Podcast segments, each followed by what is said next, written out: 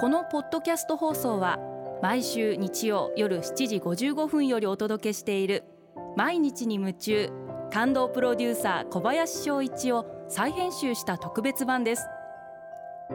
放送で収まりきらなかったアルビオン社長小林翔一さんが大切にしている感動のポイントをどうぞお楽しみください。アルビオンの小林翔一です。思いを馳せる日本的経営って感動じゃないですか？どうしても日本って戦後欧米のいいところを学ぼうと思って経済発展したところがあってやっぱり欧米から学ぶこともちろん欧米って素晴らしいんでヨーロッパやアメリカから学ぶことはたくさんあるんですけども私は日本にしかない日本だからできるそういう素晴らしさ日本的な素晴らしさっていうものはたくさんあるんじゃないかと思っていてこれからの世界の中ではそういう日本的な素晴らしさが大事な時代になっていくんじゃないかな。もっと言えば日本が世界をリードする時代になっていけるんじゃないかな。そんなふうに思ってます。アメリカの会社ってどうしても短期的な思考になりがちなんじゃないかな。もっと言えば上場してる会社だったら株主が全て偉くって一時的に株価が上がればいい。どうしてもそういう経営になりがちなんじゃないかな。でも会社って本当に大事なことは株主なのかな。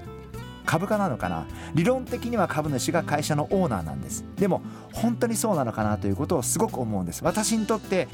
会社っていうのはもちろん株主が一番大事かもしれませんが株主に負けないぐらい私はお客様や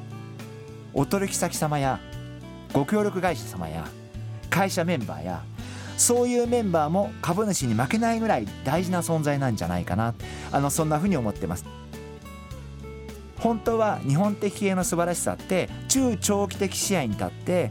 研究を一生懸命進めたりあるいは事業を一生懸命育てていく。最初は赤字かもしれないけど5年10年経って赤字事業が黒字になっていく。で20年後はその会社を支える事業になっていく。そういう育てることが日本的経営の素晴らしさじゃないかなというふうに思っていて私は今そういうことが特に日本の上場企業が忘れがちなことなんじゃないかなそんなふうに思っています。もっと言えばあと今環境が大事って言ってますけどもともと日本の企業って環境を大事にしてきたと思うんですね。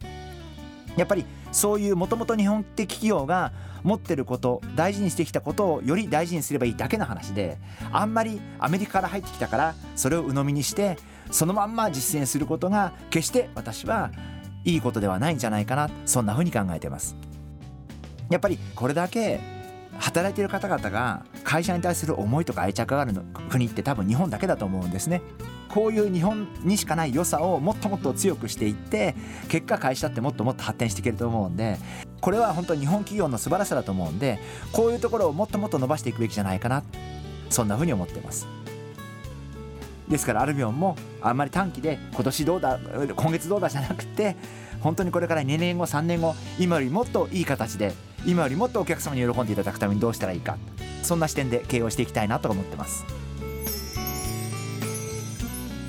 毎日に夢中感動プロデューサー小林翔一では